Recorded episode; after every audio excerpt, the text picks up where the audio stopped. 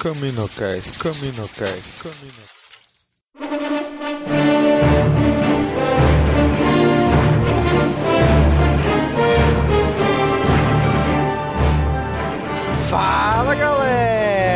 Mais um Caminocast começando! Estamos de volta! 2013 chegou, estamos aqui! E hoje tá aqui com a gente Leno! E aí, Leno? Leno não. Aqui é Placo, o trooper dançarino. verdade, verdade, bem lembrado. e daqui com a gente também hoje, nosso convidado, o nosso designer do Cast Wars, o cara que faz a arte das capas do Caminocast, Von Held. E aí, Von Held? E aí, beleza, bicho? Não diga isso, senão vai ter um monte de designers zumbis me perseguindo. Mas é assim, é, pô, programador e tal, nem falar. Bem, o que eu tenho a dizer é não vou fazer como nosso colega aqui, que assume a identidade fielmente do seu trooper, mas eu já nunca joguei com healer na minha vida, mas os consulares me fizeram mudar de ideia. Isso aí, galera. Agora estamos começando 2013 com CaminoCast sobre The Old Republic, mas antes disso, vamos para a sessão Holo News.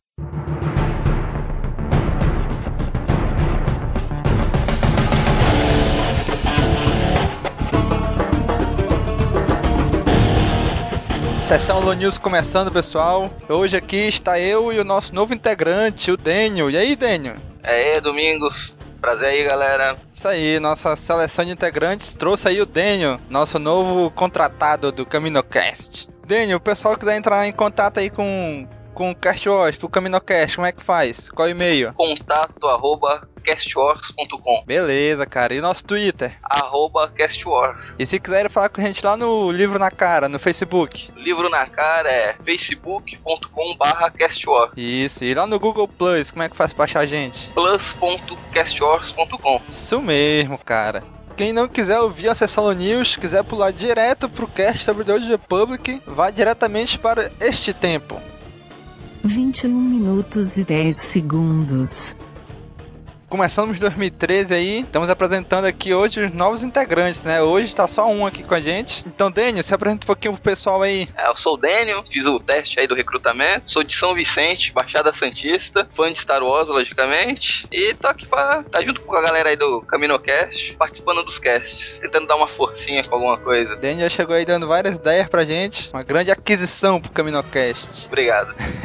Além dele, temos também aqui um novo integrante que não tá aqui hoje, porque está está na Campus Party. A Nália, a noiva do Leno, também vai entrar aí pra equipe do CaminoCast. Os dois estão lá na Campus Party enquanto a gente aqui gravando. Chato. Que coisa chata. Mas ano que vem estaremos lá, equipe Cast Wars. E temos também aí novos integrantes, já não no CaminoCast, mas integrantes do Wars, novos colaboradores, o João Gabriel e a Cristine Santos. É, inclusive já tem post no site, né? Do João Gabriel, do Top 10 Planetas. Isso mesmo, cara. Tá, o cara começou bem. Eu já dei uma lida nesse último post dele sobre os planetas, tá muito bom. Comentem. Também nesse tempo que a gente ficou fora aí em janeiro, conseguimos três parcerias pro site. Meu Mundo Star Wars, lá do Alexandre, lá de Osasco, né? Que faz um, um videocast sobre as action figures de Star Wars. Tu já viu lá, Daniel, os vídeos dele? Não, ainda não, mas tô acessando agora. Cara, muito bom os vídeos dele, é muito legal mesmo. Cara, super colecionador aí. Tem todo tipo de action figure que tu imaginar. Só pra ficar morrendo de inveja. Com certeza. Tem também a. A gente fez parceria com a Wix Star Wars Fandom em português. Tem a Star Wars Wiki em português, que são só assuntos canônicos. E tem a Wiki Star Wars Fanon, que é criação de fãs, né? Histórias criada por fã, personagem criado por fãs, tudo criação de fãs, nada canônico. Os fãs que fazem fanfict. Fanfic, fanart, fanfilme também. Já teve um cast sobre isso. Isso. Tem vários também na, na Wiki Star Wars Fanon, tanto em português quanto em inglês, né? E também nossa última parceria que a gente firmou foi com a Aliança Rebelde SQ, né? Que disponibiliza, a gente sabe que no Brasil, infelizmente, não chega muito HQ de Star Wars, né? E quando a gente consegue comprar por aqui, geralmente é em inglês. Então os caras lá da Aliança Rebelde, eles têm o trabalho de traduzir as HQs para português. Não é um trabalho oficial, gente, mas é o que a gente consegue aqui pelo Brasil, né? Não, o site é muito bom, já conhecia, já li muita coisa de Star Wars através dele. Recomendadíssimo o trabalho dele. Então foram as parcerias que a gente fez, né? No nosso último cast, que a gente comentou os, os convidados que a gente teve no primeiro ano do Caminocast, a gente ia falando do Rafael Bezerra quando a gente desviou do assunto nem comentou sobre ele, né, cara? Então vale aí a menção pro Rafael Bezerra, lá do Holocast, né? O DM Rafael, que sempre tá ajudando a gente aí, tá comentando no site, tá os Holocasts de aí no Cast Watch também. Então, vale a menção aí pro Rafael Bezerra, pedir desculpa a gente não ter mencionado ele no cast passado, né? Diretamente. né? Então dá uma risada aí, Rafael. então vamos passar pros nossos comentários, né? Especulações sobre o fim de The Clone Wars. Durante o primeiro dia de 2003, né, 1 de janeiro, o Brent Friedman, um dos escritores da série, ele escreveu alguns tweets lá no Twitter, pelo Twitter dele, né, sobre o futuro da saga, né, dizendo que está sentado na sala de conferência do Han Skywalker com George, Dave e o resto do grupo planejando o fim de Clone Wars. Teve outros tweets dele lá também. E, cara, eles estão, assim, ele tava meio que dizendo, assim, que o fim de Clone Wars estava chegando, mas muita especulação, muito rumor que ainda não vai ser o fim, né? Eu, nos comentários, até coloquei minha opinião. Isso eu vi lá. Eu não acompanho a série, só assisti a primeira temporada, tô meio que querendo, começando a assistir a segunda, mas eu acho que já, já esticaram demais. É um período muito curto de tempo pra eles trabalhar tanta coisa. Tem tanta coisa legal no universo Star Wars pra eles estar fazendo, trabalhando, eles se apegaram muito na parte do Clone Wars. Assim, o Clone Wars é um tempo legal? É, é um tempo legal, dá pra fazer muita coisa, mas cara, cinco temporadas já é o suficiente, né, cara? Já tá até passando já. Pô, ainda querem alongar, tem rumor que vai chegar até a oitava temporada de Clone Wars, pô. Acho exagero. Pois é.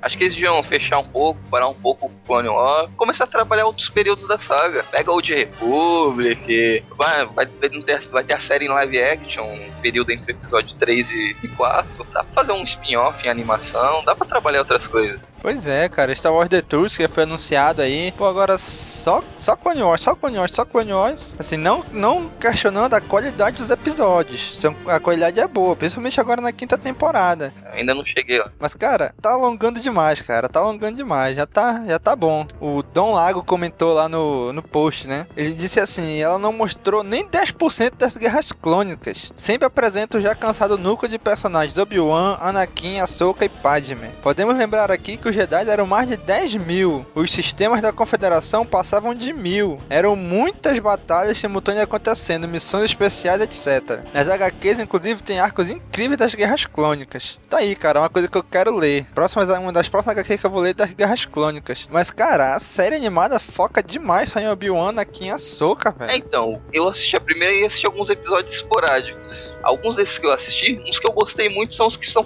se focam nos, nos Clone Troopers, né? É. São os, os episódios que fogem um pouco dessa Obi-Wan, Anakin. Os Jedi pegam um, um pessoal diferente, um núcleo diferente. E até quando se foca até mesmo em outros Jedi, cara. Às vezes fica até mais legal do que quando é só os três. Quando aparece os Mandalorianos, aparece outras coisas assim, cara, fica melhor. Agora só os três, só os três, só os três. Parece até que os três resolveram a guerra sozinho. É, A guerra de três, de três pessoas. Mas é isso aí, cara. Vamos passar pro próximo.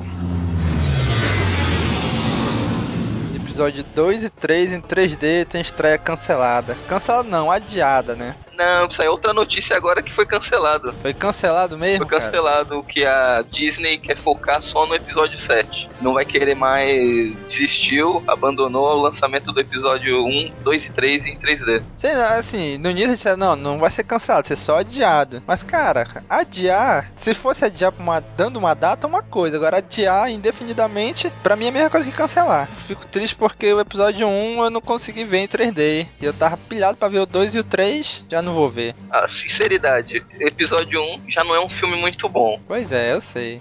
E o 3D é praticamente inexistente. Pois é, cara, mas só a sensação de estar tá vendo foi o que o, até o João Gabriel colocou nos comentários, né? Ele colocou assim, uma pena, realmente achei que a estreia iria ocorrer. Por mais que seja somente uma diferença do 3D para o 2D, a sensação de se assistir no cinema é completamente diferente, cara. É, eu, eu, eu pelo menos o episódio 1, 2 e 3 eu assisti no cinema, os três. Eu também. O que me mais entristece é que eu tinha esperança que depois lançasse o 4, 5 e 6 em 3D também. Cara, vou te dizer que essa, essa mesma esperança que eu tinha, cara, ó. Eu, eu não, não fico nem triste por não lançar o 2 e o 3, mas minha chateação é que eu queria ver o 4, 5 e o 6. Pois é, cara, eu queria ver os seis de novo no cinema, cara. Só teve um e eu não vi. Apesar de ser o episódio 1. Ah, quem sabe, quando antes do lançamento do episódio 7, algum, como fizeram no Senhor dos Anéis, fizeram sessões é, seguidas, né? Com todos os filmes anteriores antes da estreia do Hobbit. Quem sabe não fazer Star Wars. É, quem sabe. Como fizeram também com Toy Story 3, né? É. Lançaram o 1 e o 2 em 3D e depois que lançaram o 3. A esperança é a última que morre. Tinha vontade de ver os episódios clássicos no cinema. É, cara, é uma pena, é uma pena cancelar. Ah, o bom é que eles se focam no episódio 7 pra, quem sabe, pra ser uma coisa legal, Pois né? é, eu até comentei lá no grupo no Facebook, eu acho que foi no Manual da Força. Eu falei assim, ó, eu até entendo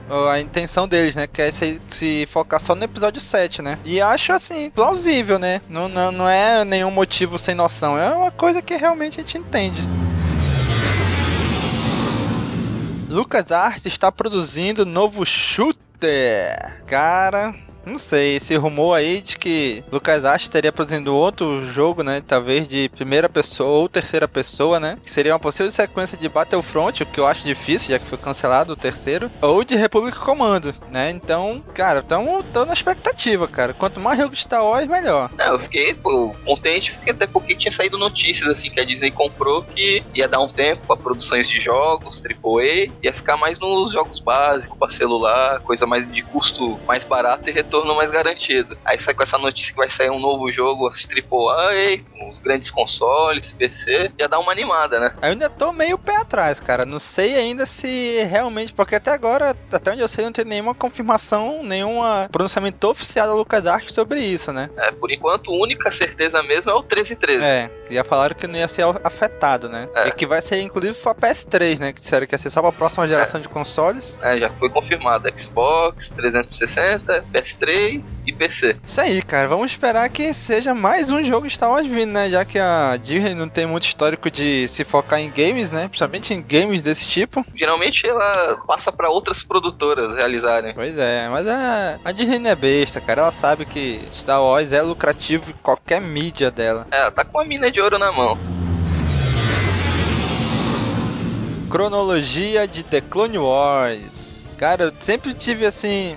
Curiosidade de saber qual seria a cronologia dos episódios de Clone Wars, né? Porque eles não são exibidos sequencialmente, né? O 1, o 2, o 3 sempre tem uns que intercalam. Aí mais lá na frente lançam episódios que eram prequels aos que já passaram. Estilo George Lucas de fazer filme, né, cara? Ah, mas é uma bagunça que só. Pois é. Isso porque só tá as três primeiras temporadas aqui, Pois né? é, esse daí foi um grupo de fãs que fizeram. Eu achei isso num site em inglês. Quando terminasse The Clone Wars, a Lucasfilmes, ou a LucasArts, ia lançar a continuidade oficial de Star Wars, né? A cronologia oficial, o que que ia ser, qual é a ordem de cada episódio, né? Só que alguns fãs não conseguiram esperar, né? E pegando as três temporadas, mais o filme de 2008, fizeram uma cronologia dos episódios, né? Então eu postei lá no site, cara, ficou muito legal, ficou muito bem feito mesmo, ó. É, eu que tô ainda meio atrasado dos episódios, só vou assistir nessa ordem que tá aqui. Pois é, cara, eu já tô até pensando em voltar a assistir de novo todos esses episódios, mas nessa ordem aí, cara. Acho que vai ficar bem interessante fazer isso daí, né? Ver, assistir de ordem cronológica. Deve fazer muito mais sentido. Pois é. Cara, eu achei que ficou bem legal isso aí, ó. Muito bem feito mesmo. Os fãs aí montaram essa cronologia. Já estamos na quinta temporada, mas a cronologia só é até a terceira, né? Mas já dá pra ter uma boa base daí do, assim, da evolução dos personagens, né? Dentro do universo.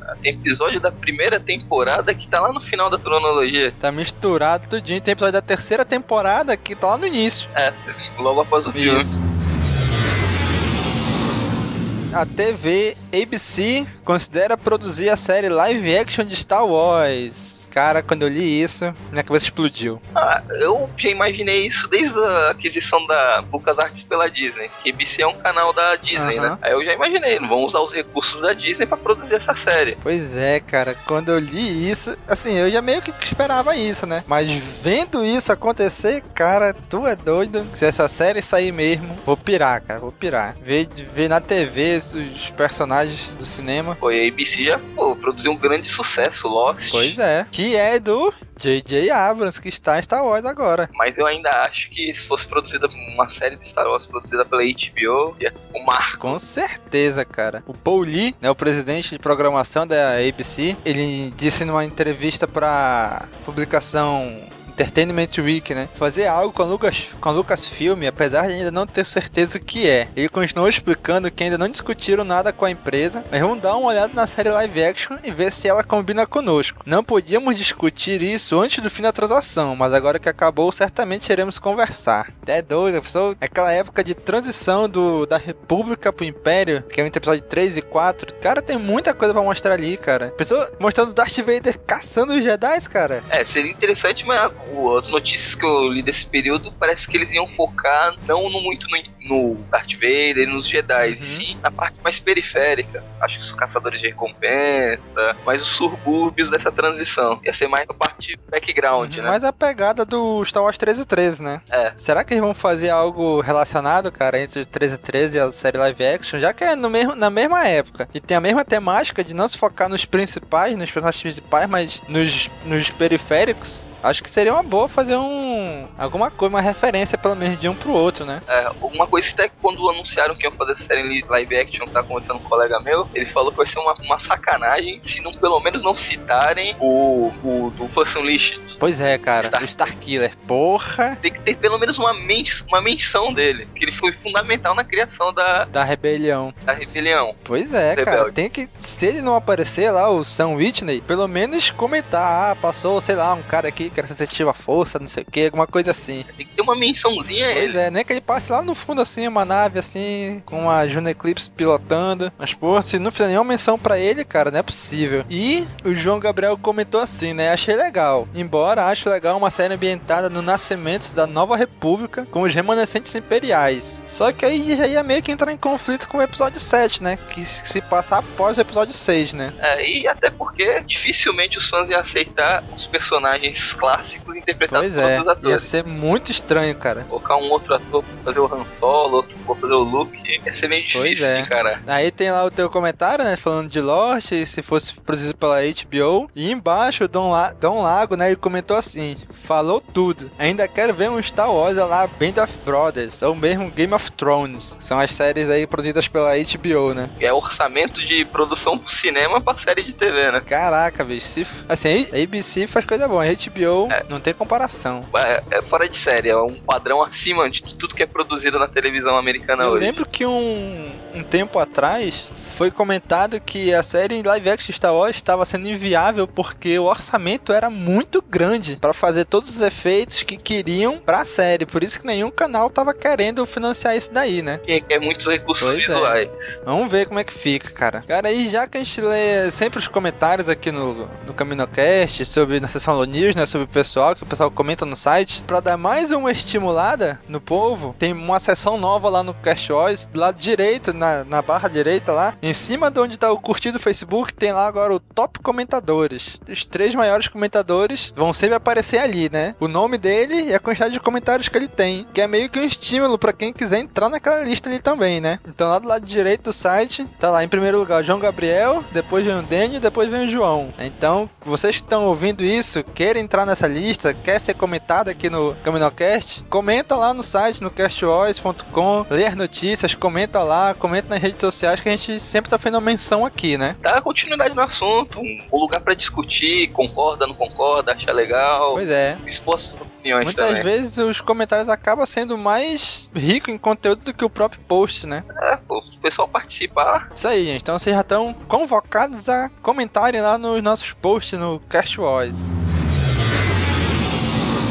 Desde que a Disney comprou a Lucasfilm e anunciou o episódio 7, todo mundo especulou quem seria o diretor, né? Foi tantos nomes passaram, tanta li- lista de tantos diretores, muita gente negando, até que saiu, foi anunciado quem é o diretor, né, cara? J.J. Abrams. Que inclusive já tinha até negado antes, né? eh, já tinha recusado, falou que é muito fã da série, mas não queria. Ele queria sentar e assistir. O que, que tu achou, Dani, disso aí? o JJ? Fiquei muito contente, o cara é fã da série. O cara, pô, conseguiu fazer um, um ótimo trabalho com Star Trek. O cara conseguiu fazer, colocar uma menção em Star Wars dentro do filme do Star Trek.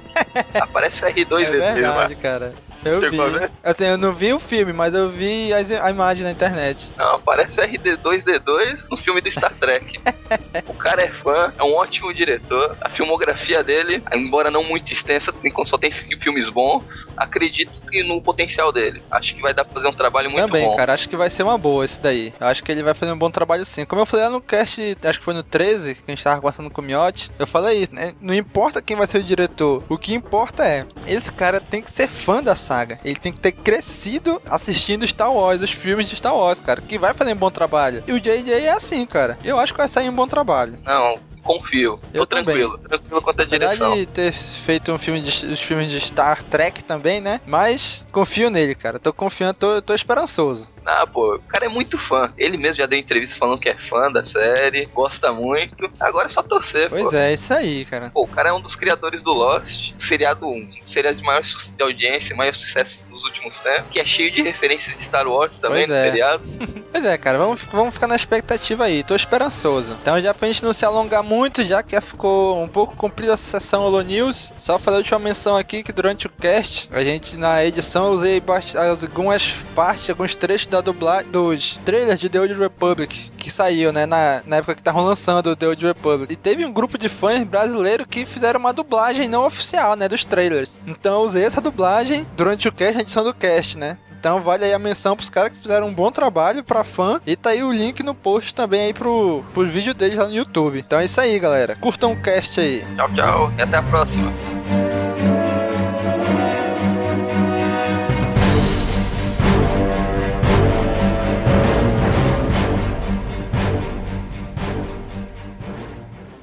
Corriban, o antigo planeta natal do Sif. Acreditávamos que as ruínas eram tudo o que restava do terrível império.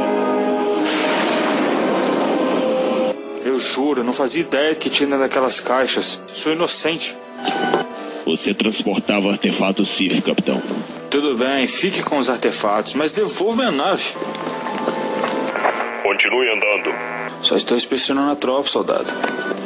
Satélite, o que houve? Eu sinto uma grande escuridão.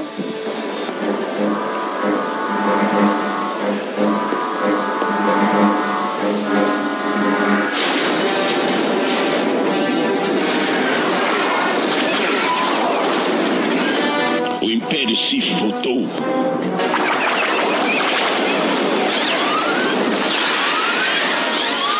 Devemos alertar a República. Nossas naves não superam esses fighters. Bem, adivinhe quem tem a nave mais rápida do setor. Alerta 53. Evacuação imediata.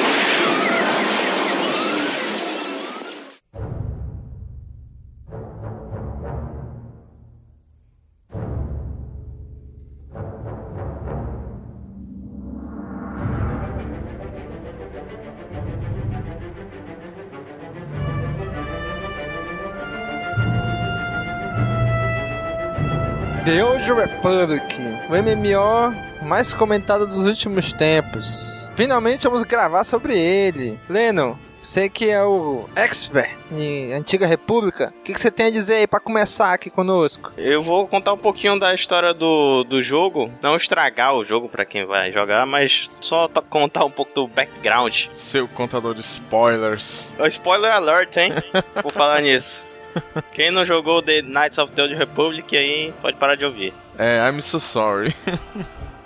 Bom, o The Old Republic, Domingos, ele foi é, é a continuação espiritual, ou se não, a continuação de fato do, do Knights of the Old Republic 1 e o 2, né? Que foram feitos, foram concebidos pela BioWare, né? Não, dois não. É, eu sei, eu sabia qual era a empresa. Eu não lembro a empresa. Agora eu não- lembro também, mas o, só eu um que é da Bioware. Só o primeiro que é da BioWare. O 2 foi por causa de briga da Bioware com a LucasArts, aí, não, não vamos fazer Cotó 2, aí foram fazer Mass Effect. Aí eles foram pro Mass Effect?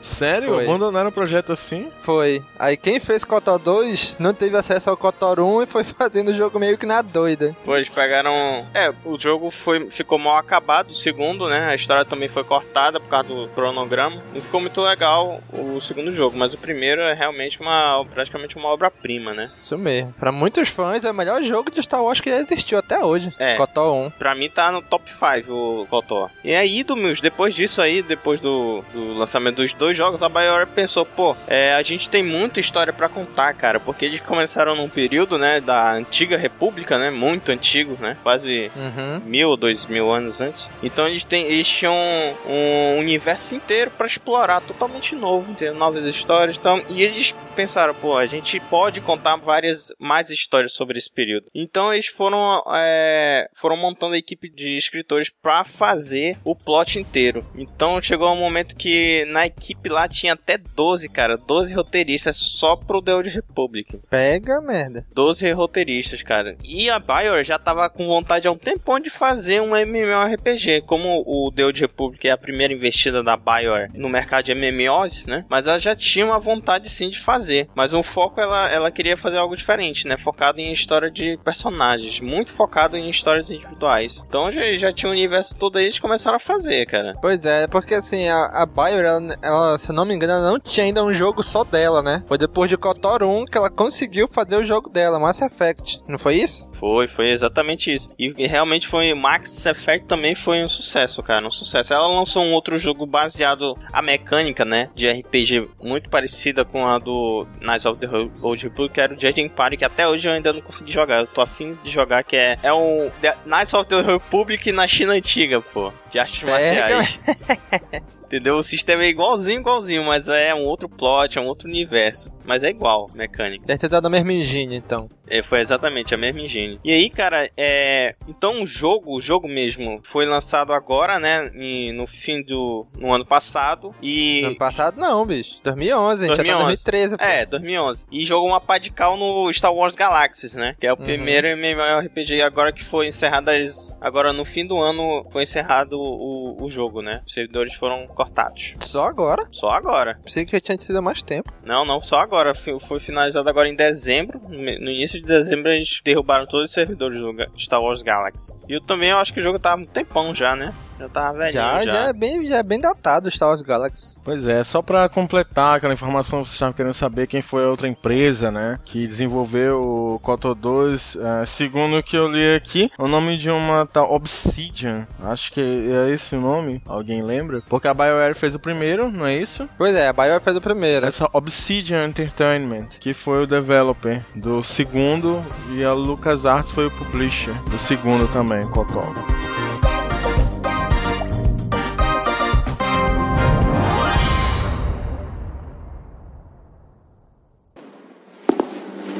Escaparam, mestre. Você falhou. Não, Malgus. Este é só o começo. Sim. Após mil anos, Correvan é nossa novamente. Seja bem-vindo.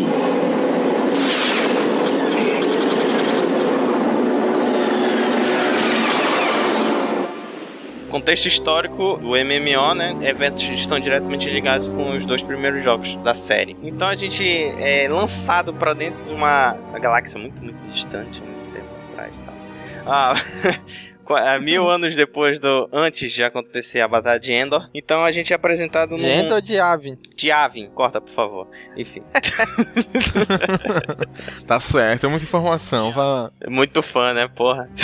É, então a gente é jogado pra esse mundo e que nós temos a República. A República acabou de sair de duas guerras: a Guerra Mandalorian e a Guerra Civil Jedi. Que é a Guerra Mandalorian, onde os Mandalorians começaram a invadir certos sistemas da República e a República teve que reagir. Só que ela tava perdendo terreno e tal, e o Conselho Jedi tava fora do, da disputa, que eu já falei isso antes, eu acho que em alguns casts eu já falei. E a, é, dois Jedi acabaram tomando a iniciativa de entrar na guerra, arrastando uma porrada de Jedi junto, que era o Revan e o Malak. Venceram a guerra tal, e eles desapareceram do mapa. Quando eles voltaram, eles voltaram já atacando a República, como Sith, Lord Sith, com uma frota totalmente nova aí. Mas ele conseguiu ser detido e você tem que jogar o jogo pra descobrir o resto. Isso aí é Cotó 1 ou é Cotó 2? Esse é o Cotó 1. Knights of the Old Republic 1. O 2 já é a continuação, óbvio, é a continuação. E você já encara o papel não de um, de um Jedi exilado, né? Que vai atrás dos indícios do Revan, né? Darth Revan, né? O Jedi, o mestre Jedi Revan. Uhum. Então, logo depois que, ó, que ocorre os dois primeiros jogos, é, os Sith são varridos, somem do mapa. Só que há um Império Sith por aí. Eles não sabem onde é, eles só ouvem boatos sobre ele. E esse, depois de 300 anos, se eu não me engano, o, esse sobre os Siths aparecem novamente na galáxia, atacando é, a República. A República já tinha, nesses 300 anos, atingido um auge de paz, né? Então o Sith vem, com, vem trazendo a guerra tal em cima da República, e invadem vários sistemas, e a guerra se estende por mais de 15 anos, se eu não me engano. E o jogo, você como personagem, começa o jogo é, logo depois do Tratado de Paz de Coruscant, que Coruscant foi invadida pelos Siths, cara. Eu acho que foi a primeira, primeira invasão Sith em Coruscant. A segunda foi aquela que a gente viu no episódio 3, né? Que é, é a invasão de Coruscant. E se foi é, conhec mais conhecido como o saque de Coruscant, que o, enquanto a República e o Império estavam em Alderan tratando de termos de paz, o exército Sith invadiu a capital pô, da República e tomou o planeta como refém. Pega, man, sitiou o planeta. Sitiou o planeta para usar como barganha para levar vantagem no acordo de paz, pô. E acabou acontecendo, os Jedi foram aniquilados, o tempo foi Templo Jedi foi destruído e o Senado foi invadido. Então a República estava de joelhos perante o Império Sith e eles acabaram fechando um acordo aí. Dividiram praticamente a galáxia em dois. Uma parte a República e outra o Império. O Império Sith e todas as batalhas foram cessadas, né? Houve um cessar-fogo aí. Então, isso, esse período a partir daí é conhecido como Guerra Fria. E é nesse contexto, nesse período, que o jogador é inserido, entendeu? No... The Old Republic começa a partir desse momento, então. A partir desse momento, desse período chamado Guerra Fria, que há pequenas escaramuças de um do lado do outro, mas não há guerra mesmo totalmente declarada aí. Que é um contexto já estabelecido pro um MMO, né? Uhum. Eu já joguei alguns já li, né, sobre alguns MMOs e geralmente colocam em um período de, de cessar-fogo de uma grande guerra que aconteceu, aí o jogador é colocado lá para fazer certas missões e tal. Geralmente é assim. E o, Deus Republic segue essa fórmula aí.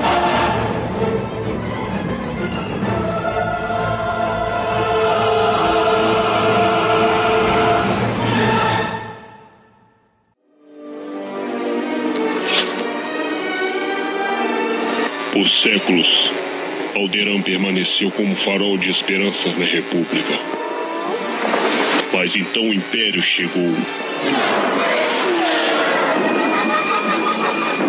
E com um ataque selvagem, deixou Alderan de joelhos.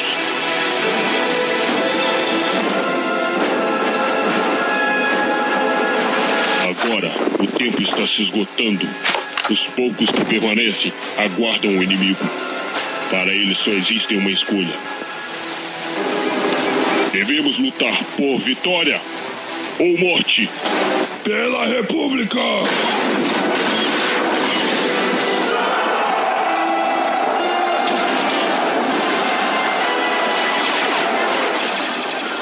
Então o jogo são, é dividido em duas grandes é, é, divisões, que é justamente você escolher entre República, se é um membro da República, ou agir pelo lado do Império. Então, que seriam os vilões, né? A representação das cores azul e vermelho. Então você tem do lado do, da República, as classes são o Jedi Knight, né? Que é um personagem melee, o Jedi Consular, que ele já é um personagem ranged, né? Baseado em, em na força, então ele é mais assim, o estilo dele é um pouco mais telecinético, ao lado de healer, né? E de armas, assim, você tem um ranged também, que é o Smuggler, que ele luta com pistolas, e o Trooper, nosso querido Trooper, na verdade, um, persona- um dos personagens bem interessantes, que ele luta com armamento pesado, né, e usa armaduras. Aí a gente pode depois detalhar a, a- questão dos, personagens se for preciso. Do lado do Império, nós temos, assim, os equi- equivalentes, né, então, equivalente ao Jedi Knight na República, a gente tem, é, acho que é Sith Warrior, né, então ele também é melee,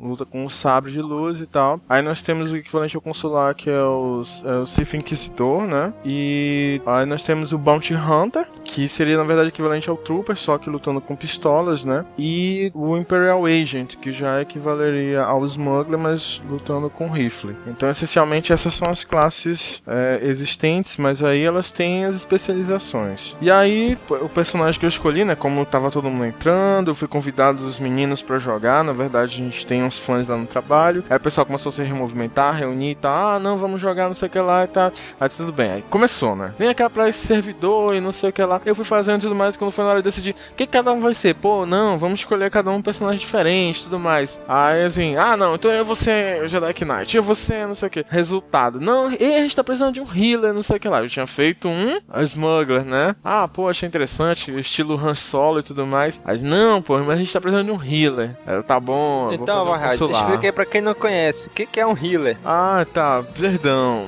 Mas os jogadores de MMO, né, eles chamam de healer todo aquele personagem que tem habilidades e técnicas que podem recuperar, por exemplo, a energia, o life, como conhecem. Enfim, a barra de pontos de, de vida de um parceiro, dos colegas do time. Então, o healer serve realmente para limpar status negativos que um personagem recebe e recuperar a vida dele para prolongar justamente a vida do personagem durante uma batalha, por exemplo, em grupo, né? Porque a essência do MMO realmente é jogar em grupo. Então, cada personagem tem atributos específicos, que aí, é, na verdade, roles, né? Papéis específicos, que aí pode assumir. Por exemplo, Trooper geralmente é um tanque. O que, que é um tanque? É um personagem que tem bastante resistência a dano, ele tem um life geralmente imenso, às vezes, às vezes são classes que têm os maiores life do jogo, pra quê? Pra ele aguentar porrada e resistir lá. Então, um healer não, já é isso que eu já tem técnicas de cura. Aí tu tem também, por exemplo, DPS, que se não me engano é damage por per second, né? Que significa que aí já é um personagem que ele pode não ser tão resistente quanto um tanque, ele não tem habilidade de cura pra se manter, mas o foco dele é causar a maior quantidade de danos por segundo pra tentar é, reduzir o- os inimigos, reduzir o mob, né? Que é o mob é o grupo de monstros que o qual o pessoal tá enfrentando, por exemplo, em grupos. Então esses são os roles, né? Os papéis que algum que geralmente de jogos que MMO tem. Beleza. E o Jedi Consular? Aí o Jedi Consular, né, é, ah, sim. Aí, pra detalhar as classes, né, cada classe geralmente tem três árvores de habilidades que seriam as habilidades avançadas. Por exemplo, um Trooper, ele pode se, se tornar uma especialidade em comando ou em vanguard. O Consular, ele pode se tornar um Jedi Sage ou, agora eu esqueci qual é o outro, é Shadow. Pode se tornar um Jedi Sage ou um Jedi Shadow, que é o Jedi Shadow é o quê? É aquele carinha que luta com o Double Bladed é, Lightsaber, né? Ou seja, aquele sabre de luz que tem as duas lâminas opostas, já é mais voltado a ataque e infiltração. E o Sage não, ele já toma os papéis de healer mesmo, já tem coisa de habilidade de status, apesar dele poder também ser voltado para DPS, mas ele não causa tanto dano quanto uma classe que é especializada para isso, como o Gunslinger, por exemplo, um Smuggler Gunslinger, que ele o foco dele é realmente causar dano.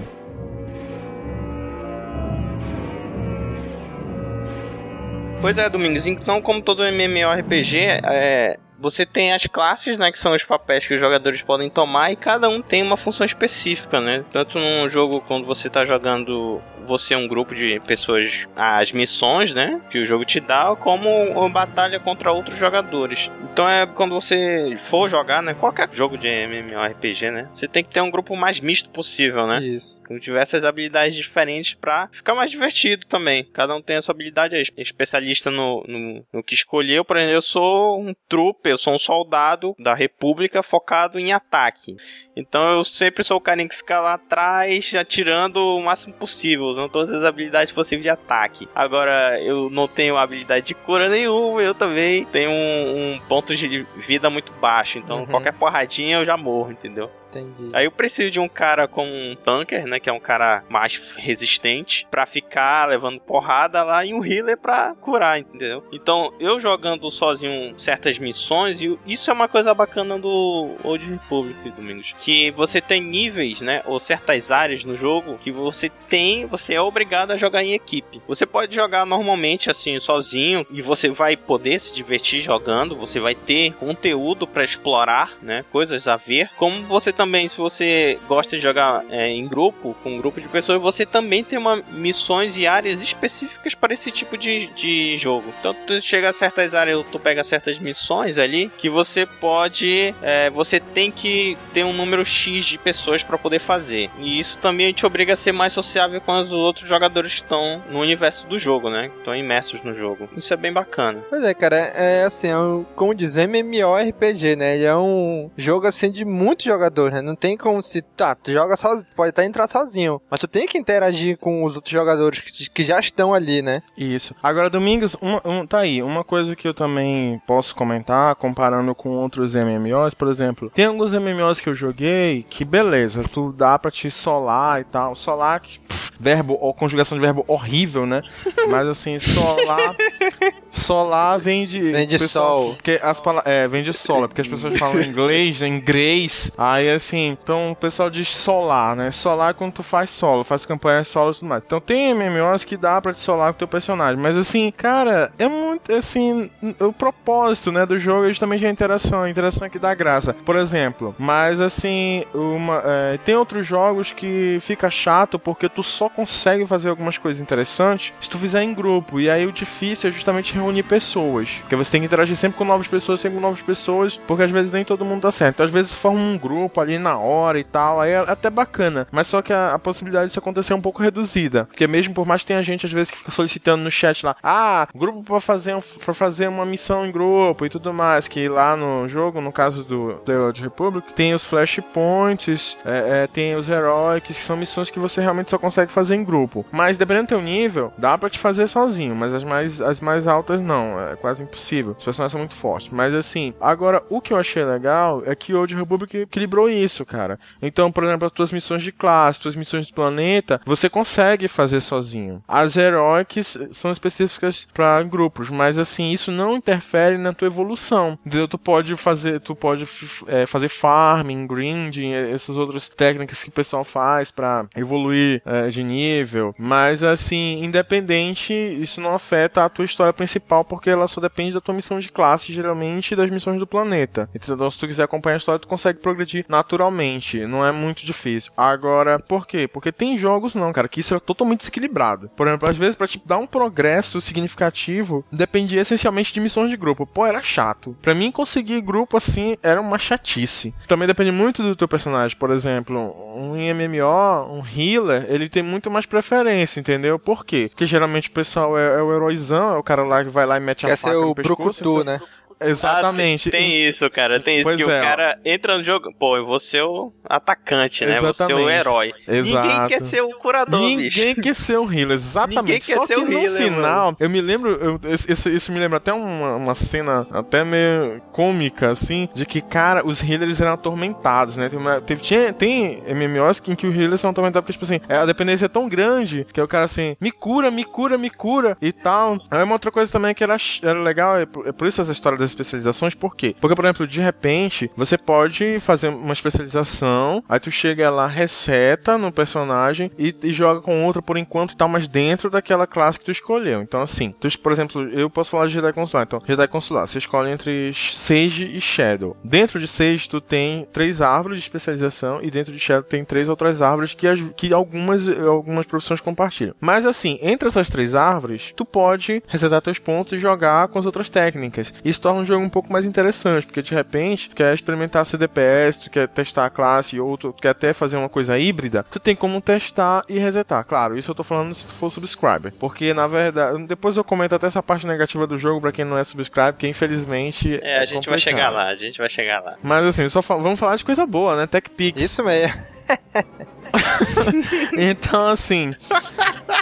Como eu tava dizendo, eu gostei muito que é equilibrado, então você consegue progredir na história e tudo mais, fazendo suas missões tranquilamente, tu vai naturalmente em determinado tempo conseguir evoluir. Todo jogo, na verdade, é meio assim. Só que tem uns que é muito chato, por exemplo, tinha uns, eu não vou citar nomes, claro, é antiético, mas assim, dependiam algumas coisas interessantes pra te fazer no jogo, dependiam muito de grupo. Então tu tinha que montar mesmo um grupo pra poder fazer uma coisa bem legal no jogo, conseguir itens interessantes, essas coisas assim. Entrar em ambientes interessantes, por exemplo. é, ah, claro, nunca deixou de ter Warzones e essas coisas assim que, que são de guerra e tal, que entra só em grupo, etc. Tem, claro, tem coisas assim. Mas, por exemplo, o jogo em si, a ambientação dos planetas, algumas missões interessantes que às vezes não é só de tu chegar lá e matar um bichão, entendeu? Ah, é, é coletar itens e os itens às vezes são randômicos, é tu escanear as coisas, usar determinados itens em determinadas situações. Então é bem legal, não é só chegar e matar. Então eles equilibraram isso. Agora, outra coisa, essa questão do, da evolução também é por causa disso, a independência. Então eu posso jogar um personagem tranquilo, solo lá e tudo mais, mas as minhas missões, enquanto não tenho muita dependência assim de ter que eu sou obrigado a fazer missões em grupo, eu sou obrigado a ir em PVP, como certos é, é, MMOs Vamos dar nome às boas. Vamos dar nome às boas. indo. Vamos dar nome às boas. Fale não. aí, pode falar, pode falar. Alguns MMOs. A gente tá na internet, É, Red. permitiam A gente, não, a gente não tá na, na- na TV nem no rádio. Pode falar, pode falar. Não, mas aí, mas como, não, mas como eu gostei, eu preferiria comparar assim, por exemplo, com Lineage, com um WoW. Aí eu não joguei esses jogos, então eu prefiro não comentar, entendeu? E os outros também porque eram muito simples, tipo, Ragnarok não tem comparação. Eu, eu- talvez Ragnarok 2 se tivesse chegado aqui, mas eu não cheguei a experimentar pra ver como é que é. Então, melhor não comparar, entendeu? Mas é, vamos dizer que The Old Republic traz muitas, muitos benefícios dos, dos seus antecessores. Então, por exemplo, até mesmo quem já jogou recente, tipo, quem joga o. Quem jogou. Eu tenho, nós temos colegas lá que jogaram WoW e jogam The Old Republic, é, pegaram até mods pra alterar, por exemplo, a interface de WoW pra ficar similar ao The Old Republic, de tanta é, melhoria que teve, entendeu? Com relação às habilidades também. Agora sim, eu queria que Cícero tivesse aqui. Tem essa história de dizer que The Old Republic é um mod pra World of Warcraft. Não, cara, não é. Queria que você tivesse aqui Não é. agora, safado. Porque o o Old Republic é um jogo mais novo, ele foi pensado melhor, a interface, entendeu? Então ele já utiliza certa, certas é, Facilidades. facilidades, cara, tinham. que o WoW não tem. Só que o WoW ele permite tu alterar certas coisas. E o pessoal pegou, ah, vamos pegar a interface do Old Republic e clonar aqui no WoW, entendeu? Fica bem melhor, entendeu? Então, só pra mostrar como é que é feio, como é que é- o jogo tem qualidade mesmo, isso aí, nesses aspectos, né? E uma coisa interessante também do vídeo que eu vi é as histórias dos personagens. É muito focado em história. Você pode fazer as missões de grupo tal, que são compartilhadas com todas as classes. Mas você tem uma história específica, uma linha de roteiro específica pra tua classe. Então, se você é um trooper, você, você vai chegar nos mesmos planetas que, por exemplo, o Jedi Consular vai chegar. Mas são. É, mas o roteiro é totalmente diferente do Jedi Consular, por exemplo. O trooper que eu jogo, ele tá caçando. Zona de spoilers. Ele tá caçando um grupo de, de renegados pela galáxia. Então, uma- um arco do jogo é baseado nisso aí. Então, chega em certos planetas determinados pra cumprir essas certas missões da tua classe específica. Já o Jedi Consular, por exemplo, o Von Held. Ou o Jedi Knight, que é o lutador, né? O Jedi Isso. Que é o cavaleiro. Ele já segue, que é o Cavaleiro Jedi. Ele já segue uma outra linha de roteiro, de enredo. Mas que eles vão. Eles vão se. Os planetas são as confluências dessas linhas de roteiro. Isso é uma coisa muito bacana também do jogo, cara. Isso, inclusive, pra exemplificar isso daí, foi legal, porque, por exemplo, a gente agora tá no mesmo planeta, acho que era Balmorra, né? Você terminou as suas missões de classe, já tava em, em cache, não é isso? Em Cash, é um Mas planeta é, Cash. mas é interessante, porque até é, as histórias, assim, por exemplo, como ele falou, a motiva, por exemplo, a motivação do Smuggler, é, a, única diferença, a única diferença que acontece é logo no início, né? Porque algumas classes começam em um planeta e outras começam em outro, mas depois as histórias vão se unindo, assim, né? O paralelismo de cada história, de cada classe, se une para atravessar o mesmo roteiro de planetas, vamos supor. Só o de Império, por exemplo, que é o contrário, né? Porque vem os que é, planetas são, que são que é do outros Império. planetas que é- são planetas do Império lá e você tem, mas eles seguem a mesma estrutura de mecânica, entendeu? E esse vem em direção aos planetas da República, né? Mas, por exemplo, a motivação de consular, tipo, sei lá, agora eu que vou falar spoiler, mas no capítulo 1, por exemplo, é, os, alguns mestres Jedi de alguns planetas estão sofrendo de uma influência de um Lord Sith lá. Então o capítulo 1 dele é tudo isso. Ele vai aos planetas, ele tenta resolver essa questão desse problema dos mestres Jedi estarem tipo assim, eles chamam de doença, né? Mas na verdade eu percebo assim que é uma influência telepática lá do, do Lord Sith lá, até que no final do capítulo ele encontra o Lord Sith, aí acontece a batalha e tal, e aí enfim. E aí eu já tô no capítulo 2. Mas assim, então a motivação do consular, por exemplo, é esta, né? Porque ele como um aluno Jedi e tal, ele começa como Padawan, inclusive tem até um título, né? Ele tem um sistema de título vai mostrando isso. Então ele começa como Padawan, ele vai ganhando título de Jedi e tudo mais. Depois ele, ele acaba representando é, um, um, presidente ou senador de um planeta, né? Então ele vai como um representante desse senador. E, no capítulo 2, por exemplo, ele acaba é, protegendo alguns refugiados políticos, entendeu? Tentando. É, o capítulo 1, um, ele tá visitando planetas que são da República e que os mestres Jedi estão com esse problema, tá? Não são planetas invadidos pelo Império. Agora, no capítulo 2, não. Ele já tá tentando libertar planetas que estão sem, sob influência do Império, entendeu? Foram invadidos pelo Império e tudo mais, eram da República ou eram planetas neutros e foram invadidos pelo Império. Agora sim, o Smuggler, por exemplo, a motivação dele começa porque ele tá transportando uma carga, mas daí, é, como é, Smuggler tem a ver com esse negócio de, de contrabando, bandidos e tal, transporte de carga, acaba que um bandido, ele tava transportando uma carga que ele nem sabia qual era o conteúdo, se não me engano eram drogas e tal, armas, e aí acaba que o, um dos colegas dele, que é um dos vilões, leva a nave dele, né, embora. Então a motivação dele é porque ele quer a nave dele de volta. E assim ele vai é, trabalhando com aquele submundo, ele já encontra com pessoas de ruta, os HUDs também, vai fazendo negócio já com esse tipo de pessoa e tudo mais, né. Bem, é bem... Bem diverso, né? É bem diverso e muito legal. Agora o legal, por exemplo, esse paralelismo que há. Por exemplo, o, o, o Lennon, que joga com o Trooper, ele tava em Balmorra, tava lá, como ele falou, atrás de uns agentes, né? É, de uns renegados. Isso, lá. de uns renegados. E o consular já vai lá, porque como ele já é do nível, assim, do conselho, né? Então ele já tá tentando colocar, é, ele, ele, tenta, ele tá tentando libertar o presidente lá, o governante lá, que é de Balmorra, né? E que tá até preso naquele carbonita, né? E tentando colocar o secretário dele como substituto, entendeu? Para ajudar, porque como ele foi torturado e tal, ele tem uns problemas lá. Mas assim, então ele já tá tentando ajudar os, os refugiados políticos a assumirem os seus respectivos cargos e ajudar o planeta também a ser libertado, entendeu? Da influência se libertar do Império. Então aí isso vai acontecendo tudo em paralelo, essas histórias. Então os troopers estão lá, é, resolvendo essa questão de procurar os renegados, e os, os consulares estão tentando ajudar os, os políticos, né? Os, aristocratas, os aristocratas. E o do Jedi Knight eu não conheço. E ainda tem também o Smuggler, né? Porque eu não terminei, eu não, não dei andamento mais na história do Smuggler, né? Eu tô jogando muito mais com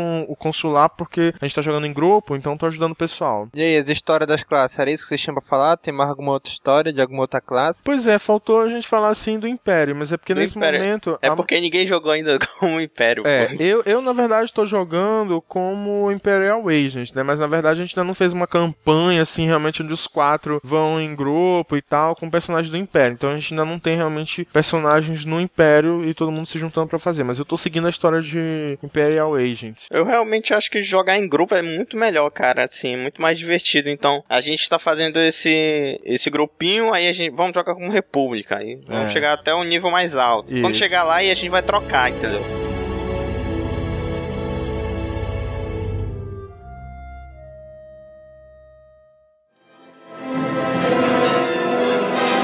Ainda que sacrifícios sejam necessários, nós lutamos sabendo que apenas uma faísca de coragem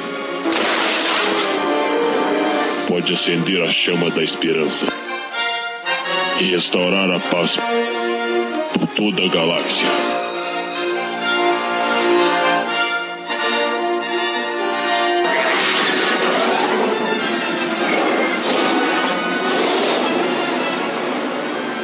E agora a gente vamos falar um pouco das raças e da mecânica de jogo. Das raças, o que, vocês podem contar pra gente sobre as raças do jogo? As raças, né? Há muitas raças no jogo, eu acho que são. Eu acho que há mais de oito raças, se eu não me engano, de jogadores. Isso pra República, né? E tu já tem uma porção aí depois para o Império, que são raças específicas. Você tem os humanos, né? Como de praxe. Tem Twi'leks, você tem Nautolanos, você tem Siths, a raça Siths. Você tem Mandalorians, Mandalorians, ciborgues, uma infinidade é, do bicho. Claro, é, há certas limitações, porque o jogo ele é free to play, né? Aquele formato freemium, você joga Sim. de grátis. Claro, com certas limitações. Você joga de Muitas grátis. limitações. É, é, é, é, qua- é, limitações.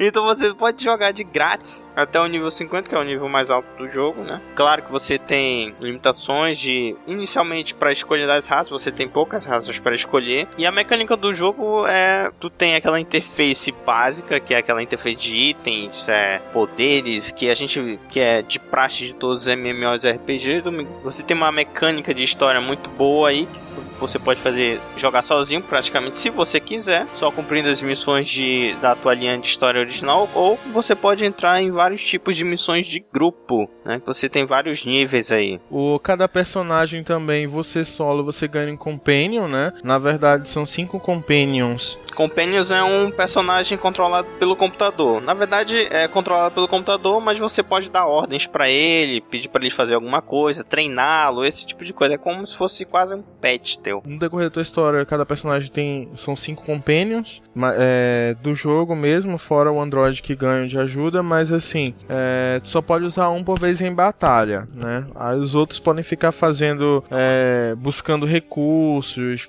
é, criando material, etc.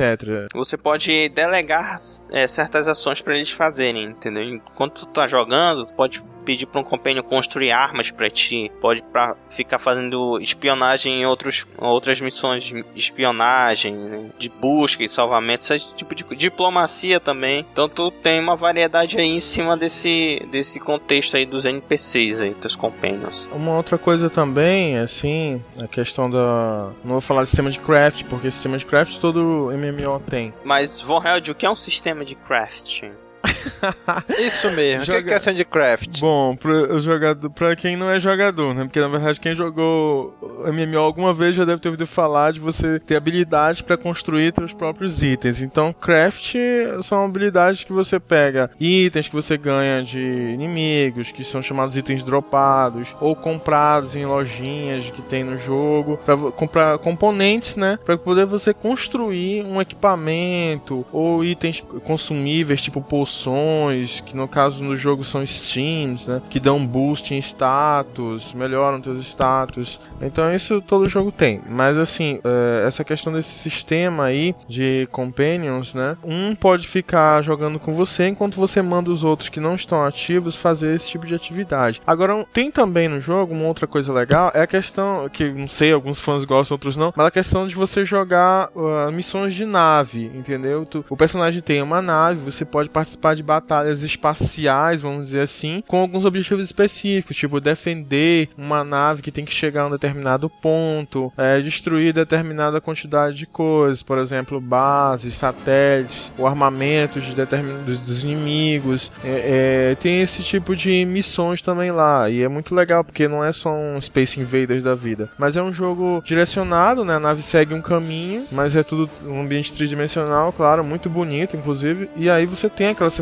realmente de batalha espacial. Eu achei bem interessante isso daí. É, Domingos, tu jogou o The Knights of the Old Republic, algum deles? Ainda não, cara. Nossa. Tenho muita vontade de jogar, mas vou jogar. Pois é, então no Knights of the Old Repu- no The Old Republic você tem aquela mecânica, você tá num planeta, cumprir aquela missão de aquele arco de história naquele planeta e tu sai na tua nave e vai pra um outro. Ou de vez em quando tu tem que ir num lugar com a tua nave, vai lá no planeta, faz alguma coisa, depois tu tem que voltar, depois tu tem que ir pra um outro pra completar aquele arco inteiro. Então ele segue essa mesma estrutura que é uma estrutura consagrada dos jogos antigos no MMO. Então tu tem aquela tua nave e é a tua nave onde ficam teus companions lá, onde você navega entre os planetas, né? Quando tu compra uma missão, cumpre missões já num planeta, tu tem que sair, tu tem que pegar a tua nave, tu tem que ir pra um outro planeta. E, e essas missões espaciais aí que é um mini um gameplay, né? Um minigame, né? Considerado um minigame que foi colocado aí também. Outra coisa bacana também é o sistema, por exemplo, de modificação de equipamentos, que tipo, eu creio, se não me engano, em WoW tem um sistema similar, eu não me lembro qual o nome, mas tipo assim, você ganha tem o equipamento e ele é customizável, ou seja, você muda os status e atributos dele de acordo com mods que tem um equipamento, vamos dizer assim, slotted, um equipamento que tem vagas para você colocar modificações. Então isso é legal, porque, por exemplo, como o Nano falou, a questão dos gráficos e tal, e eu também citei a questão dos shades, da qualidade e tal, e dos itens, do próprio figurino do jogo, é, tem itens que são muito bacanas, são muito bonitos visualmente, então a pessoa acaba realmente gostando do personagem. Então você gosta de usar aquele item, você não precisa desfazer dele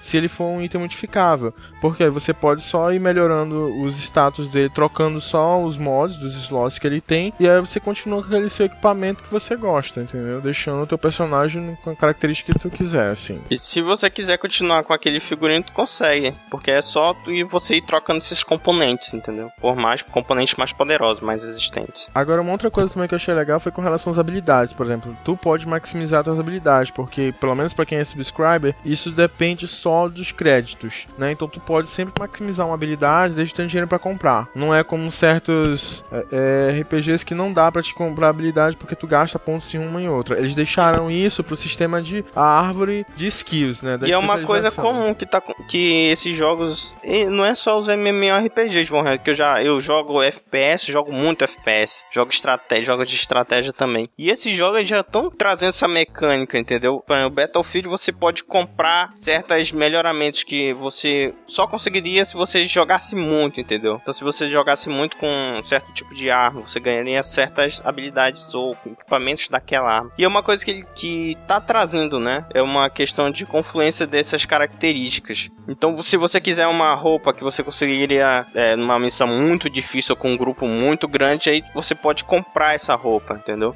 Aí com relação às missões, é como a gente falou, tem as divisões, né? Você tem as missões de classe, você tem as missões do planeta, aí você tem missões heróicas que podem fazer com dois ou mais participantes, heróicos com quatro ou mais participantes, é, missões diárias, missões repetidas, que aí são missões que podem ser repetidas, né? Diariamente, tem missões que são semanalmente, então cada uma com seu tipo de premiação, é, é, ganho de experiência e tal.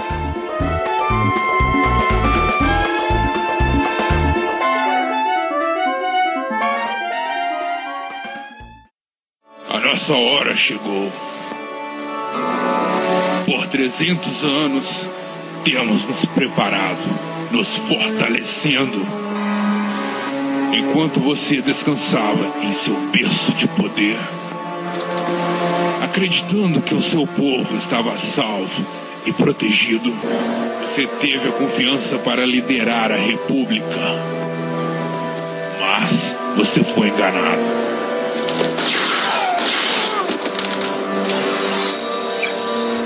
Assim os poderes do lado sombrio cegaram você.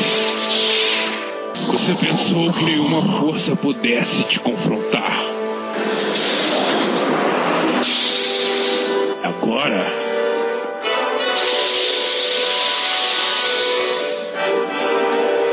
Finalmente, nós estamos de volta. Você foi enganado. E agora, sua república. Bom, Real, quais são os pontos positivos do jogo? Cara, assim, na minha opinião, a qualidade gráfica e a performance também, principalmente, porque, por exemplo, a questão daqui da gente ter dificuldade com acesso à internet, pô, eu gostei muito. Achei os jogos muito bonito, qualidade de gráfica muito boa e ainda assim com uma boa performance, entendeu? Sem muito problema, um jogo leve. Eu gostei bastante. E por causa da temática futurista, talvez, porque como MMO geralmente a temática é fantasy, né? Elfos, é, é, seres místicos, aquela coisa medieval medieval e clássica, Star Wars tem essa vantagem que não, a temática é futurista, né? O ambiente é um outro tipo, é, futu é futuro, então é laser, coisa militar, é a questão do, do sabre de luz, é outra ambientação. Achei muito, é muito legal. Não, Red, é numa galáxia muito, muito distante, há muito tempo atrás. Viu? É atrás, pô. Não é futuro, não, pô. É passado. Pois é, isso é um diferencial do jogo e realmente prende a, a, a, o jogador ao jogo. É bem interessante. Beleza. Leno, pontos positivos do jogo. Como jogador veterano da série The Old Republic, uma, umas coisas que eu achei muito bacana foram várias referências, Domingo. Várias referências aos jogos anteriores, cara. Por exemplo, quando tu tá em Taris, que é o primeiro planeta que você chega no The Old Republic 1, o planeta é bombardeado, porque os sítios estão procurando a Bastila, que é a Jedi lá. E no jogo The Old Republic, Tari está sofrendo dos problemas decorrentes daquele evento, entendeu? Então lá no planeta, o planeta é um planeta é, que tem muita floresta. Antes não tinha, porque Taris era um planeta cosmopolita, era o segundo planeta mais urbanizado, só perdia para Coruscant. Então com o ataque do Malak, destruiu todo o planeta, destruiu a, a cidade principal, a capital do planeta. Então com, no The Old Republic, tu só vê destroços das antigas cidades, entendeu? Então a vegetação tomou conta do planeta. Você também vê certas referências a naves, personagens. Ó, oh, uma coisa bacana, aviso. Quem jogou os dois, o fechamento da história do Revan acontece no The Old Republic. No The Old Republic, tu sabe o que aconteceu com o Revan. Quando ele saiu por... É, vou dar spoiler mesmo. No, no, final do jogo ele sai, né? Ele, ele termina derrotando os Sith e vai embora atrás dos verdadeiros Sith, que é o Império Sith que invadiu. Só que no jogo seguinte você não tem realmente... É, você não sabe o que aconteceu com o Revan. Mas no The Old Republic, se você jogar com uma classe específica, você vai conseguir uma missão que você vai saber exatamente o que aconteceu com o Revan. Isso é uma coisa bacana, é uma referência à, missão, continuidade. Mano? Qual missão? Ah, não, eu não sei, pô, eu não sei. Eu acho que você tem que jogar como um Império. Eu acho que é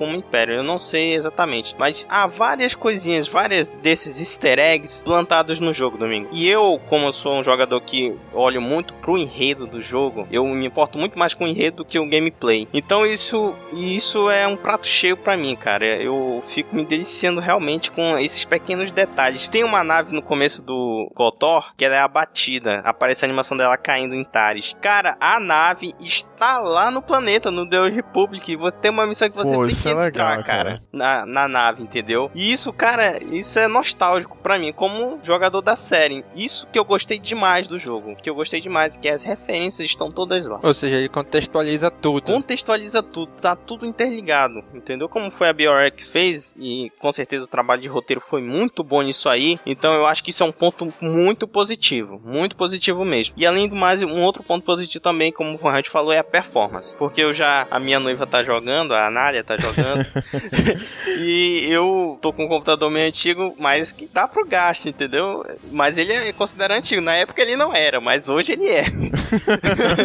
Então o jogo consegue rodar, e consegue rodar no computador que tem 3 anos, que 3 anos, 3, 4 anos já é um computador velho. Então ele consegue rodar, ela consegue jogar perfeitamente com o jogo, entendeu? Então é um jogo bom, é um jogo, ele foi a engenharia, o software desenvolvido é um software redondo, leve, e eu acho que esses dois pontos que são muito bons, são pontos que eu destaco como, é, como características, qualidades. Beleza, mas nem tudo são flores. Então vamos lá, Von Held, pontos negativos do jogo pra ti. Cara, assim, eu não vou, né, criticar tanto porque realmente eu tô gostando bastante, assim. Mas recomendo que o pessoal, o pessoal vai ter que a boa mão no bolso, cara. Se quiser realmente aproveitar os benefícios do jogo. Porque logo no início eu comecei jogando com free play mesmo, né, sem ser assinante. E, cara, é muito ruim. Tipo, você perde muitas coisas, assim, de itens que você ganha durante quando recebe a missão. Tu não pode receber todos, tu tem que optar ou então às vezes tu nem recebe porque não a premiação é pouca, né? Então não, não, não é muita vantagem. Por exemplo,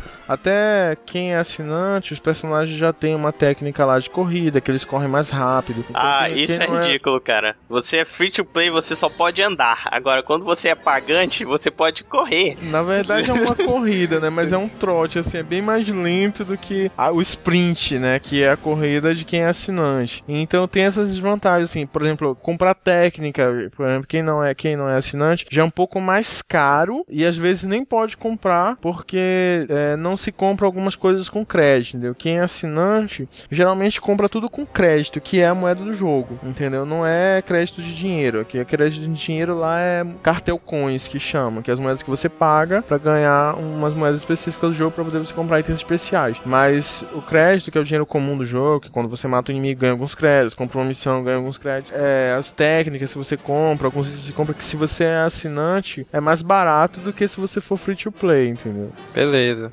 Leno. A questão aí no free to play, você pode é, experimentar o jogo, só que se tu insistir no jogo, você quer jogar, a tua progressão vai ser muito mais lenta do que se você tivesse assinante. Até porque tem certas habilidades, itens, certos lugares que você só pode acessar num certo nível. Pro free to play, free to play, por exemplo, pra tu conseguir uma moto lá, tu tem que chegar no nível 25 se tu for free to play para conseguir a moto. Quando você é assinante, é a moto, né? O speeder, né? Moto que, é, moto que ele fala é speeder, pessoal, tá? Depois o Speeder. pessoal vai procurar, pô, cadê a moto? Eu quero uma Suzuki uma...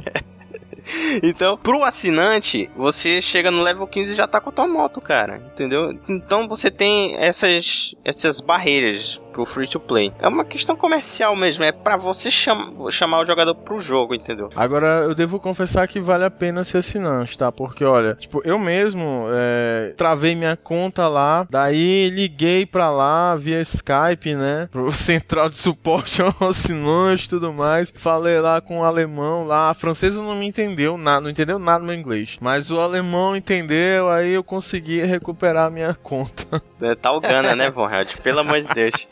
Então, cara, Tá o Gana ou tá o Nubice, né? Então, o, o jogo hoje em dia, os MMORPG, a maioria são pagos, né? Vocês só tem esse, esse, na verdade, todos estão adotando essa mecânica do freemium, né? E o The Old, The Old Republic eu não sei do mesmo, eu acho que tem informação correta que foi o que tem um freemium mais eh, pago que, que se tem notícia, né? O pessoal É, reclama cara. demais, né, do, do desse do tipo, né? Como eles implementaram isso aí, né? Agora, por falta de informação da minha parte, mas assim, eu, eu não me lembro de um outro MMO que tenha esse sistema de assinatura. O WoW também é assim? O gente- WoW, o WoW inicialmente ele era só pago, né? Pra você jogar você teria que pagar. Você pagava uma mensalidade. Mas hoje é, você já tem nessa. Eu acho que tá na Freemium. Você pode jogar até o nível X. Dali é só pagando. Dali pra cima. Se eu não me engano. Entendi. É estratégia de marketing, né? É estratégia de marketing, né? E funciona, cara. Hoje, assim, o pessoal acha um absurdo pagar um, um MMO mensalmente, né? É, continua acham? achando. Continua achando antes. É, continua achando. Você pagar 15 reais, 30 reais por mês pra ficar jogando. Mas eles inventaram essa mecânica nova pra. Afinal de contas, eles têm que manter os servidores rodando lá o jogo, né? Exatamente, pagar todo mundo que fez Tem que trabalho. pagar toda a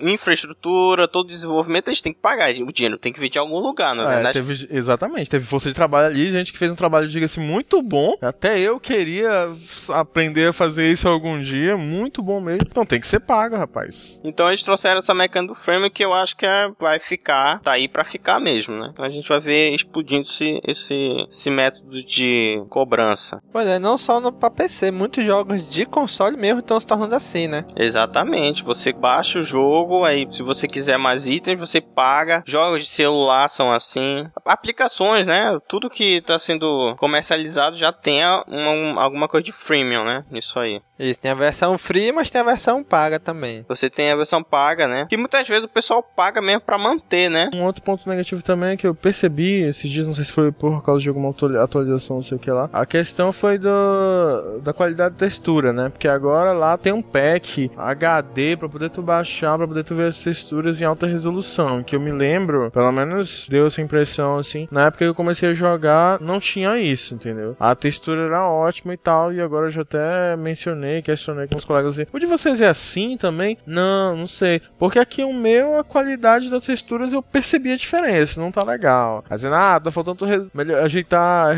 as configurações da tua placa de vídeo. Mas mas pô, eu comecei jogando não era assim. Agora eu tô percebendo que tem diferença na textura e tal, entendeu? Tá uma- com uma resolução mais baixa. Aí eu já vi lá no site um pacote lá que tem que baixar pra poder ficar HD. Mas beleza, galera. Então, pra finalizar, estamos chegando ao final do nosso cast. O que vocês têm aí pra dizer pra finalizar sobre o The Old Republic? O que vocês diriam pra quem ainda não jogou? Cara, experimente o free to play, é, experimente o jogo, experimente o jogo. Principalmente jogue com alguém, né? Com um grupo de amigos seus, reúna, reúna os amigos e jogue. Parece bem comercial de brinquedo e tal, mas é verdade.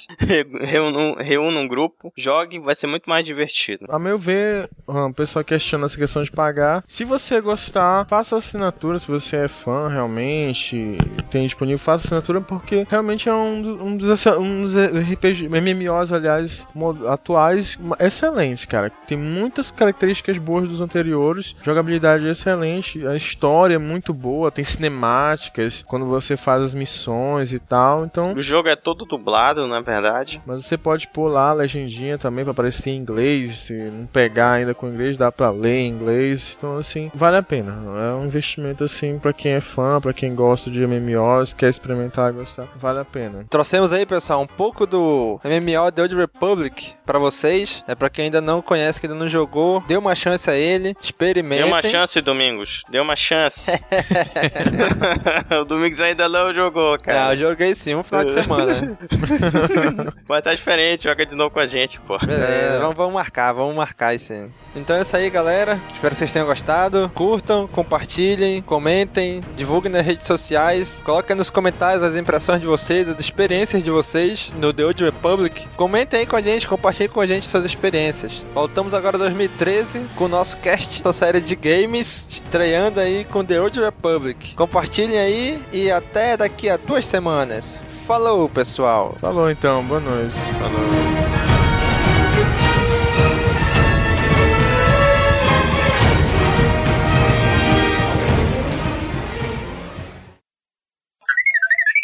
E hoje tá aqui com a gente Leno. E aí, Leno? Leno não. Aqui é Placo, o trooper dançarino.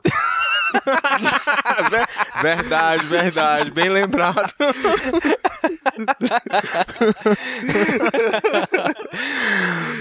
E é legal que o nosso colega Placo, ele vive o personagem. É muito emocionante jogar ao lado dele. Aqui, eu não vou Pera dizer que eu aí, assumo essa maluco. identidade.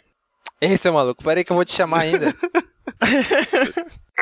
Voltamos agora em 2013 com o nosso cast de gay, da série de games, que a gente prometeu De tanto. Pô, Domingos, o Topaz foi na hora errada, ó. série de games, pô. Ah, tá, tá bom, tá. Esse entendi. cara. E até daqui a duas semanas. Falou, pessoal. Falou então, boa noite. Falou. O Vorreald, o Vorreald fala assim, boa noite, mas o cara que vai ouvir pode ouvir de dia, pode...